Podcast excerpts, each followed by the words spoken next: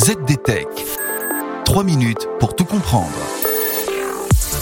Bonjour à tous et bienvenue dans ce nouveau numéro du ZDTech, le podcast de la rédaction de ZDNet. Je m'appelle Guillaume Sariès et aujourd'hui je vais vous expliquer comment bien choisir son logiciel de gestion de projet en entreprise.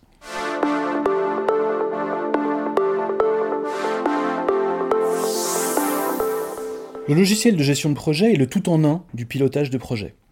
Il permet aux gestionnaires de projet et aux membres de l'équipe de planifier, suivre et maîtriser les différentes étapes et processus de leurs activités. Cet outil a donc pour but de simplifier et d'améliorer la gestion de projet, mais aussi d'accroître la productivité. L'application choisie doit donc être polyvalente, mais aussi collaborative. Et ce, pour permettre le partage des informations au sein de l'équipe projet, mais aussi assurer la planification des tâches.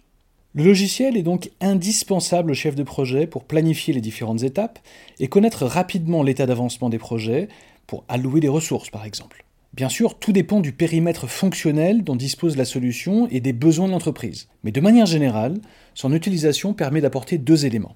D'une part, une maîtrise précise des budgets et des délais de manière industrialisée et standardisée. Pour ce faire, l'outil intervient dans la création des tâches et leur assignation, mais aussi dans le suivi d'avancement grâce à des rapports et des tableaux de bord. D'autre part, il permet une meilleure collaboration et une meilleure communication avec par exemple un chat et des fonctions de partage de documents pour échanger et collaborer entre collaborateurs, clients et fournisseurs.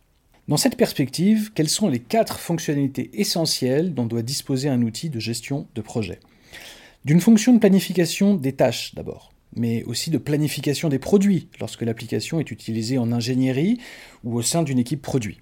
Ensuite, d'une fonction de répartition des tâches et de suivi, avec la mesure par exemple du taux d'achèvement, mais également du temps passé ou des dépenses, afin de mesurer cette fois-ci la rentabilité des projets. Ensuite, de fonctions collaboratives pour gérer et centraliser les communications de l'équipe projet en interne et avec des tiers comme des prestataires ou des clients. Enfin, d'une brique de gestion des ressources. Pourquoi faire? Eh bien, pour affecter des ressources à un projet, qu'il s'agisse de compétences internes ou externes, ou de biens et services nécessaires à la conduite du projet. À noter, pour terminer, que l'hébergement d'un logiciel de gestion de projet peut être effectué sur un ordinateur ou un serveur dans l'entreprise, ou encore dans le cloud via une solution logicielle en mode SaaS. À vous d'étudier les meilleures options en fonction de vos besoins. Et voilà, normalement on a fait le tour du sujet. Pour en savoir plus, rendez-vous sur zdnet.fr.